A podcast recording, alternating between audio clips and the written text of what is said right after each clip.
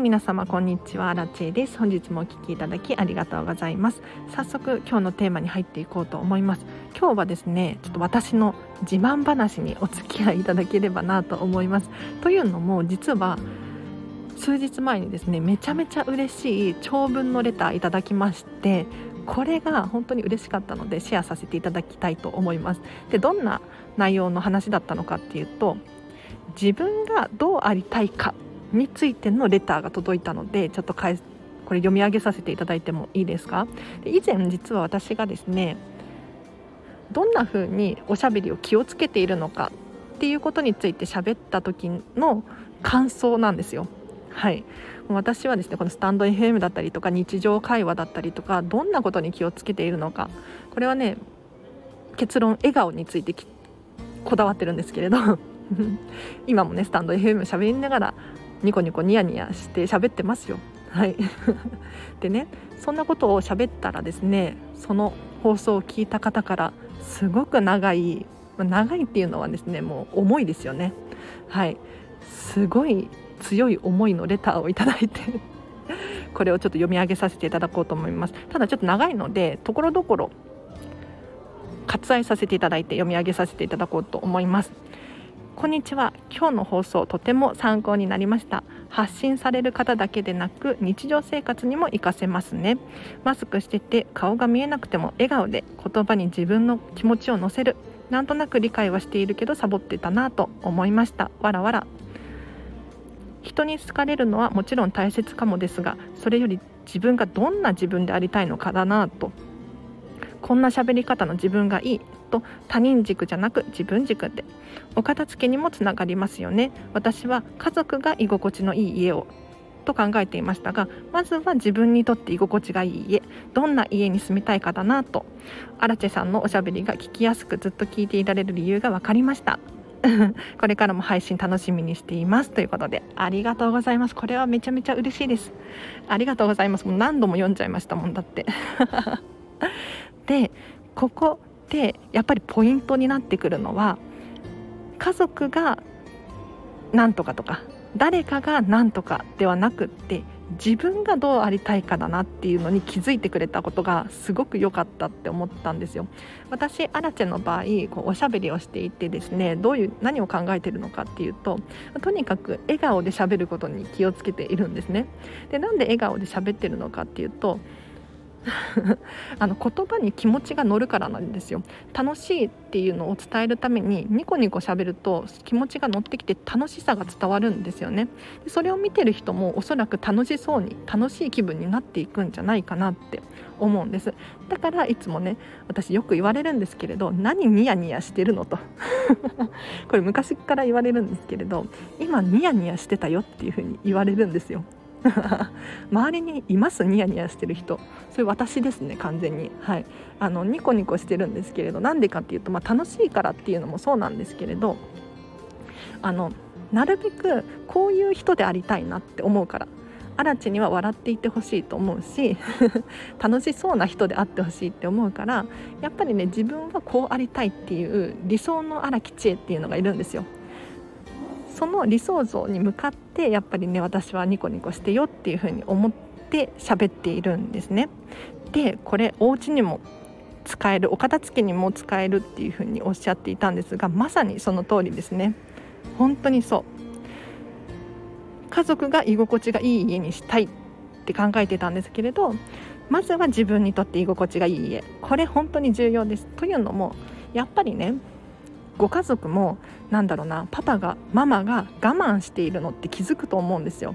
で我慢しているのを見て楽しい気持ちになりますか？ならないですよね。おそらくパパとかママとかまあお子様がいらっしゃらなくてもなんですけれど周りの人から見てね。自分が楽しそうにしている。あの人楽しそうだなって思われる。そうすると周りにも伝染していってなんかあの人と一緒にいると楽しいとかそういう現象が起こると思うんですよ。だからママが心の底から楽しかったらおそらく家族も心の底から楽しくなると思うんですよ。それが例えばあなたのためにとかやってあげてるのにとか。でついつい人ってね思いがちじゃないですか。それだとやっぱりね人から見ていても苦しくなるんですよ。うん、これは間違いないなって思います。だからとにかくまず自分が楽しいこと自分の居心地がいいことこれを最優先に考えていただいて、まあ、お子様がめちゃめちゃ小さいとか だとそういうわけにはいかないかもしれないんですけれど自分が居心地がいいと心に余裕ができてきたりとか人のところまで目をね光らせることができたりとかしますのでやっぱりお片付けもそうだし、まあ、どういう自分でありたいかですよね。これを考えると結構あの人生が楽しくなってくるんじゃないかなって思います。はい、なので私はこんまり流片付けコンサルタントなのでねお片付けだけじゃなくってよりうん、ときめく人生これを皆さんの人生をねサポートしたいと思ってるのでこの今日のレターすごく嬉しかったです。そうまずは自分がどういう家に住んでたら居心地がいいのかなニコニコずっとしていられるのかなっていうのを考えていただくとそれを見ている家族も嬉しいと思うし、まあ、家族じゃなくてお友達とかもねあの人最近楽しそうだなって思われるかもしれないじゃないですか。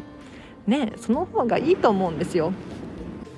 で私はですね結構ズバズバものを言うタイプで嫌いなものは嫌いだし好きなものは好き嫌なことは嫌っていうタイプの人間なんですね。でこういう生き方をしてると結構人に嫌われたりとかするんですよ本当にあの意外って思うかもしれないんですけれどまあ嫌われますね。うん、でどうどうしてあのズバズバものを言っちゃうのかっていうとこれ言った方があの周りの人間関係が整ってくるからなんですよ。これは私の経験上そうですねなんとなくの付き合いだったりとかなんとなくの言葉を発して発し続けているとやっぱりなんとなく人が集まってきちゃうんですよねそうじゃなくて私はこれは好き私はこれが嫌いっていうふうに言うと同じのようなものに共感してくれる人がどんどん集まってくるのでやっぱりねあの自分軸でそう万人に好かれるかなって考える必要ないです。もうどんどん嫌われましょう。私と一緒に嫌われる人欲しいな。あの嫌われることによって何がいいかっていうとあの私のことをなんとなくでうんと一緒にいる人を排除することができるんですよ。こんなこと言うとちょっとね黒あらち出ちゃってますけど喋らさせていただくんですがやっぱりね私とアラチェと同じ思いというか共感してくれる人が周りにいた方が心地よいです生きていく上で。はい、で私はね結構ぶっ飛んでて変わり者だと私自身でも思っているのであんまり友達っていうのはいないんですけれどやっぱりねあの友達と呼べる人はいい人がいっぱいいますね。はい、なんかこだわりが強かったりとかなんか目標があったりとかねどんどん行動をしている人が多いなって思います。だから是非ね前回の放送も聞いてほしいんですけれど おしゃべり一つとってもそうなんですが自分がどういうふうに思いたいか。自分自身のことを自分がどういう人間でありたいか。なんか日本語がおかしいな。難しいですね。日本語って難しいですよね。本当によく思います。えっと自分自身が思うアラチェがどんな人間なのか。私もねついつい何て言うのかな。足でちょっと物を動かしたくなるんだけれど。いやいや私は片付けコンサルって思うし。いやアラチェはそんなことしないっていうふうに思うんですよ。だから手で頑張ります。頑張るんかいってちょっと今自分で突っ込っちゃった思っちゃった。はい。あのそうなんですよ。だからどういう風に見られたいのか。これ本当に重要で私よくディズニーシーに行くんです。この話はねちょこちょこスタンド FM でしているんですが、まあ、初めましての方のために話すと私の理想の家がディズニーシーなんですよ。はい。あのホテルミラコスタのあの周辺ですね。あそこが大好きでとにかくディズニーシーに最近めちゃめちゃ行ってるんです。多分ね月に2回くらい行ってて1回は中に入るんだけれどもう1回はミラコスタの中でランチだけ食べるみたいなことをしているんですね。でどうしてそんなことをしているのかっていうとアラチェにはここに住んでほってほしいって自分が思うからなんですよ。ここにいてほしいって自分が思うし自分がこうありたいなここに、うん、住めるような人でありたいなっていうふうに思うからよくディズニーシーに行くことにしているんですね。なんか人って行動が先なんですよ。思いが先とかじゃなくって。要するになんだろうな私もこんまり流片付けコンサルタントになれましたけれど以前はですねどうやったらなれるかな早くなりたいなすごい悩んでたんですね。そうじゃないんですよ。あのなりたいなではいつまでたっててもなれないので行動しなきゃいけないんですよね。こんまり流片付けコンサルタントになるための行動をいち早くしなきゃいけない。これは例えば転職したいなとか英語の勉強したいなとかも同じなんですけれど英語喋れるようになるためには英語使わないといつまでたっても覚えられないんですよ。これそうだな水泳で私めちゃめちゃ水泳泳げるんですけれどプールサイドでねいくら人の泳ぎを眺めていたとしても絶対泳げるようにならないです。バタフライを泳ごうとするならもうバタフライやるしかないんですよ。ひたすら。だから行動に移さなきゃいけないんです。ただ結構私もかつてそうだったんですけれど何とかしたいなとか誰か背中をしてくれないかなみたいに受けの状態待ちの状態だったんですね。だからこれではね全然行動に移せてないじゃないですか。で私今例えばディズニーシーに住みたい住みたいって言ってるけれど行動できてるかなって思った時に行動できてないって気づいたんです。だから実際にディズニーシーのホテルミナコスタに足を運ぶようにしているしじゃあここに住むためにはどういう人間であればいいんだろうかっていうのをすごく考えるようになったんですよ。だもちろんあのディズニーシーに住むことはできないのでご注意ください。あのここに住んでるかのように振る舞いたいんですよ、うん、じゃあどうしたらいいのかなって考えた時に例えばえっと、私の今後の目標としてはディズニーシーでねアルバイトをするだったりとかあとはディズニーシーのディズニオリエンタルランドのお片付け。要するにこんまり流片付けコンサルタントになってビジネスのお片付けも教えられるようになったらオリエンタルランドからもしかしたらね片付けしたいんですってオファーが来るかもしれないじゃないですか。いやわからないですよ本当に。これは。だってこんまりですからね世界の。うん いや分からないんですよ本当にだからもしかしたらオリエンタルランドのお片付けができるかもしれないし、まあ、できなくてもディズニーシーの中でアルバイトができるかもしれないしそしたら生活の拠点がねディズニーシーになるからディズニーシーに住んでることになるんじゃないかなって思うんですよ。でこれからもっとそのディズニーシーに通う頻度を増やせばもうあたかもディズニーシーにね住んでいるかのように振る舞えるわけですよ。そういうふうに考えるとやっぱ自分がどういうふうにありなりたいのか。これをまず想像して実際に行動する。今日のこの質問者さんあレターをねくれた方もですね。やっぱりまずは自分にとって。他人軸じゃなくて自分軸で。っていうふうにおっしゃられているんですが是非皆さんもね自分軸考えてみましょう。やっぱりねご家族がいらっしゃるとかお子様がいらっしゃるってなるとそっちが優先になっちゃったりするんですけれどただねお子様であろうと何て言うのかな自分ではないじゃないですか。わかるかな？あの私は子供がいないのでいやそんな綺麗事とかって思われるのかな？あのもしかしたらちょっとね荒地さんは分かってないっていうふうにおっしゃられるかもしれないんですけれど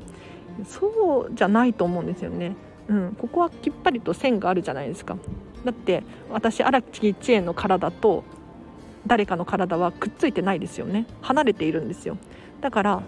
やっぱり別の生き物であって別の価値観があって別のことを考えているので人のため人のためとかって自分を犠牲にするのもったいないなって思うんですよね。本当に。私はもうもう私極端すぎて誰の参考にもならないと思うんですけれどアラチェの24時間はアラチェのために使いたくって私これからもね実はこんなこと喋っちゃうか本音で。たまにはね。あの私これからも結婚するつもりないし子供を産むつもりもないんですよ。うん、なんでかっていうとやっぱり自分のために生きたいからなんですね。はい、でこんなこと言うとねあの父親とかにもう本当に怒られちゃうんだけれどいっつもね怒られてます。私は 親に。人間なんだからと。子孫を残すのは当たり前だろみたいななんかちょっと父親の独特な感性があるんですけれど私はそれについていけなくって。うん。もう私はアラチは私の人生を私のために使いたいんだと。もう生まれてこの方そうなんですよ。本当になんか人とね価値観が合わないんですが。うん、なんででしょうね。なんか自分のために実感を使うっていうのがすごく楽しくって。こんな感じなんです。だから何て言うのかな。私の考えはもしかしたら極端なのかもしれないけれどやっぱり自分が楽しいと周りもあの人楽しそうだなって思って楽しさの連鎖じゃないけれど起こるの思うので是非皆様何が言いたいかというとお片付けを終わらせてですね自分が楽しく過ごせる環境を整えてどんどん周りの人を楽しいハピネスをですね巻き込んで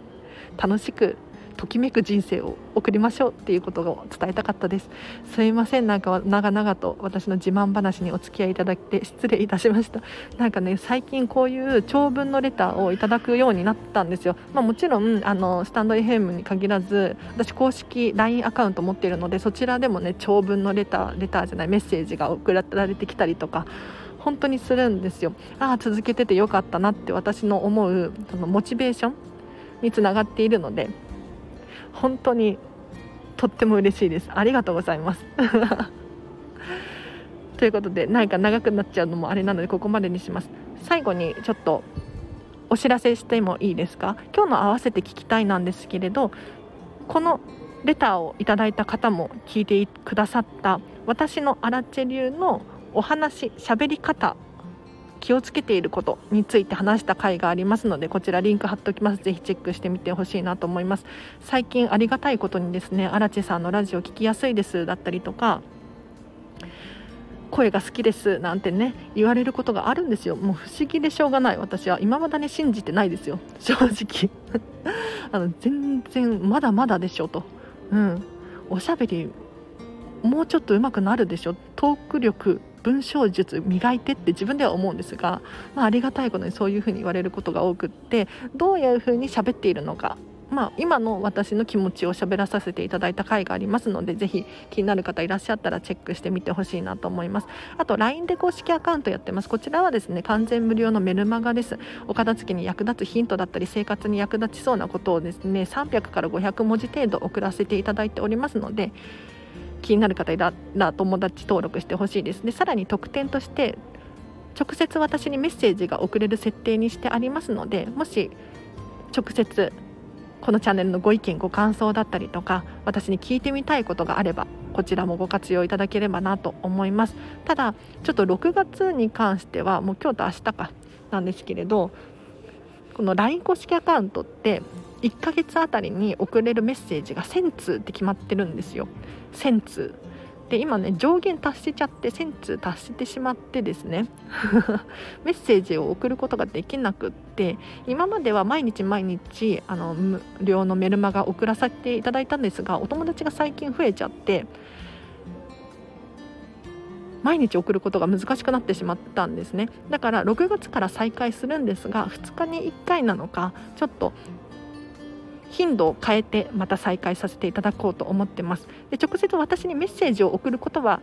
とできますのでぜひ送ってほしいなと思います。であとはですねインスタグラムやっております。こちらはですね私の岡田付けのレッスンの様子だったりとか私の私生活が少し見れるようにしてありますのであラチェさんこういう人なんだなっていうふうに思っていただければと思います。ぜひ友達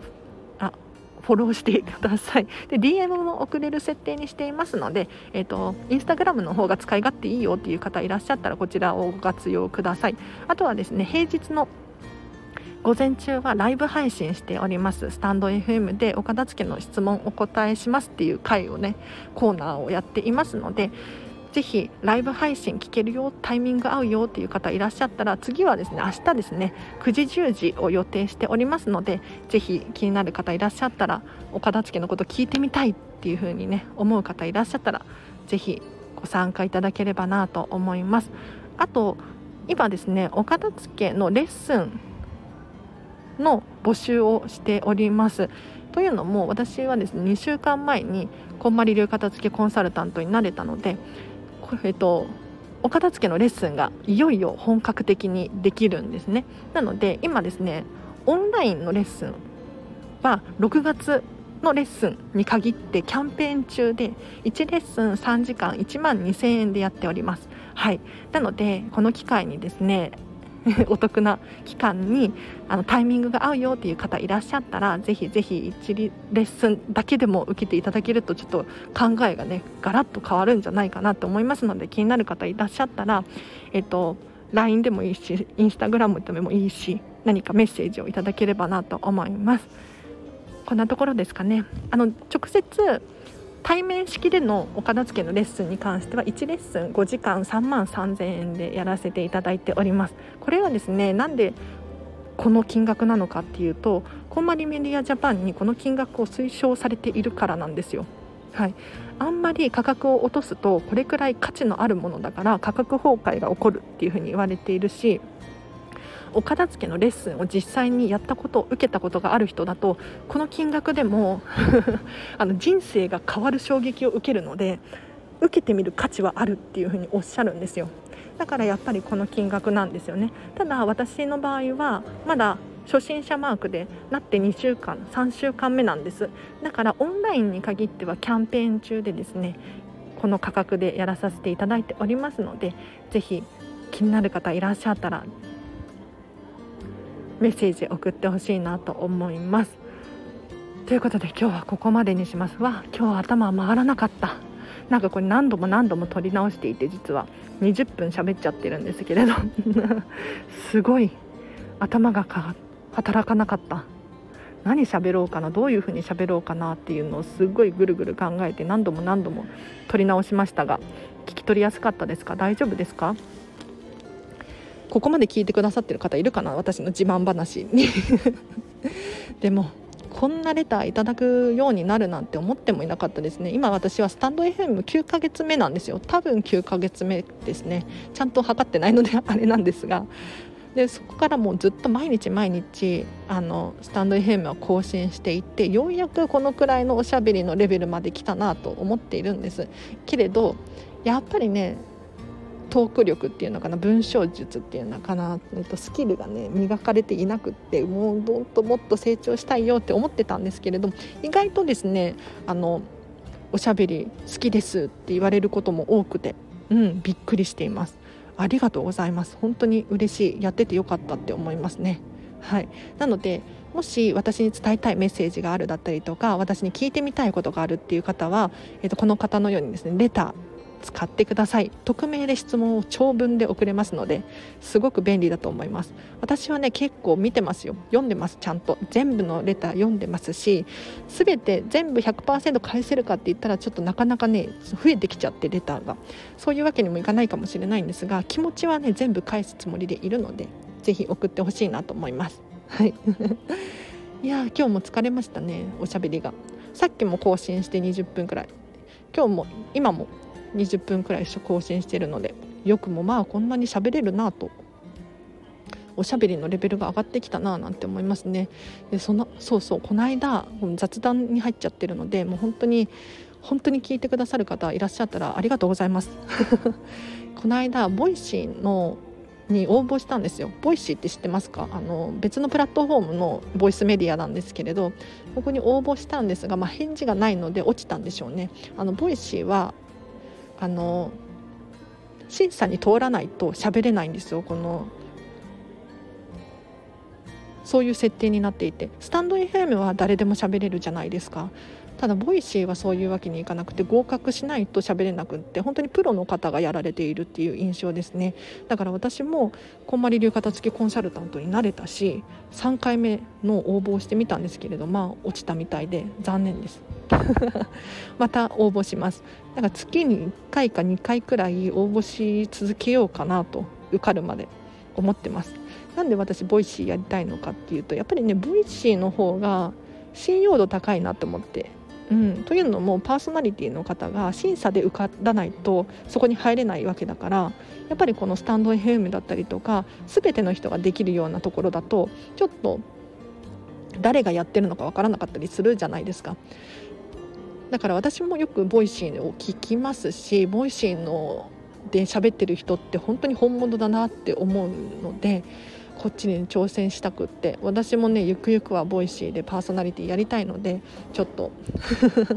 また応募しようと思います。はい。こんなところですかね。最近最近何があったかな。もうちょっと喋ってもいいですか？そうそう。めちゃめちゃお金使いまくってますね。あの私収入が不安定で、えーと、というのも飲食店で働いているので収入不安定なんですよ。なのにめちゃめちゃお金を使ってて自分でも不安です。でこの話は今度またスタンド FM でしようと思うんですけれど私のお金事情ですねについて詳しく話したいなと思っていてでこれを聞いた方がもしかしたら勇気出るかもしれないですし私のようにねなんか挑戦したいって思えるかもしれないしと思ってちょっと今度また私のお金事情を話させていただきますね。で何にお金を使ったのかっていうとまたこんまりさんにお金使っちゃいました。あの7月にインストラクター認定資格っていうのかなあの大勢の前で喋れるようになったりとかあとはこんまりメソッドワークショップっていう、えーと、お片付けのレッスンじゃなくって、えーと、複数人の前でこんまりメソッドとは何ぞやっていう説明ができるっていうワークショップがあるんですけどそれを開催できる資格を取得するために認定される必要があるんですよ。それがちょっとお金がかかるのと あと9月にですねこんまりメソッドビジネススクールっていうこんまりさんのビジネス特化の資格があるんですが要するにビジネスコーチングになるための資格ですね。これを取得するためにまたお金使っちゃったんですよ。そう。これがねめちゃめちゃ高くって66万円だったかな。ただ私はこんまり流片付けコンサルタントなので少し割引が効くんですけれどそれでも結構高いんですよ。金額だけ聞くと高いなって思うんですが、まあ、経験値として考えたら安いって思うんですけれど私のようにね収入がそんなにない人からするとやっぱり厳しいんですよ。でこのお金どうやって作ったのかっていうと、まあ、作れてはいないんです実は、えっと、クレジットカードで払っていてちょっと分割払いにしようと思っているんですね。でいやそこまでするって思うかもしれないんですけれどあのここまでしないと多分何て言うのかな他の人と差別化ができないんですよ。これ伝わってるかな？やっぱり安心安全な場所に人っていたいものなんです。これコンフォートゾーンって言うんですけれどコンフォート快適な空間ですね。って言うんですがやっぱりサラリーマンって安定してるし安心だよね、うん、っていう人たちの中でやっぱりそれが常識になってるじゃないですか。でここと差別化を図るにはやっぱりどこか飛び抜けなければならないんですね。このコンフォートなゾーンを抜けなければならないんですよ。って考えたらお金ってすごく分かりやすいなって思うんです。何かっていうと例えばそうだな何十万円もお勉強に使うなんてありえないって私は今まで思ってましたよただそういう人たちが大多数じゃないですかうん、それだとその大多数の中の一人になってしまうなって思ったんですよ。いやこれディスってるわけでも何でもなくって私アラチェの場合なんかどんどん挑戦したいタイプの人間なのでやっぱり人と違うことをしたいって思った時にやっぱり勉強し続ける必要あるなセミナー受けたいなとかって思うんです。だからこうしてねちょっとコンフォートゾーンを抜け出してみたんですよ、うん、ただまあお金はないんです。残念なことに。でどういうどうしようとしてるのかっていうと6月にクラウドファンディングやろうと思ってます。またクラウドファンディングやろうと思っていてでこのお金は全額私がこんまりさんのセミナーを受けるために使います。はい。でそうすることによって私が喋れる内容がさらに増えますし皆さんのお片付けもどんどんレベルアップしていく。でさらに私ができることが増えるのですごくウィンウィンなんですよ。うん、だからぜひちょっと今後のアラチェもですねこうご期待ですね。面白いと思いますこの人追いかけてると。もう自分でこういう人欲しかったって思ってて。こんなになんか面白い人周りにいないなと思ってそれを私自身が実践しているっていう感じですね。うん、なんかどんどん挑戦してて面白いし見ていて楽しそうだしこういう人がにいてほしいなと。でもちろんあの人と違う行動をしていることが多いので苦しかったり辛かったりお金に悩んだりとかするんですがあのね楽しいので ちょっとこれからもまた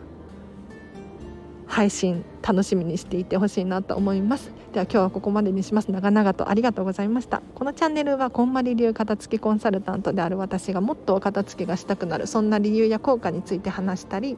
もっとお片付けの磨きをかけたい。そんな方のためのチャンネルでございます。もし気になる方いらっしゃいましたらフォローしていただいてまたお会いできるととっても嬉しいです。では皆様今日もお聴きいただきありがとうございました。また明日もハッピーなハピネスな一日を過ごしましょう。あらちでした。バイバイ。thank you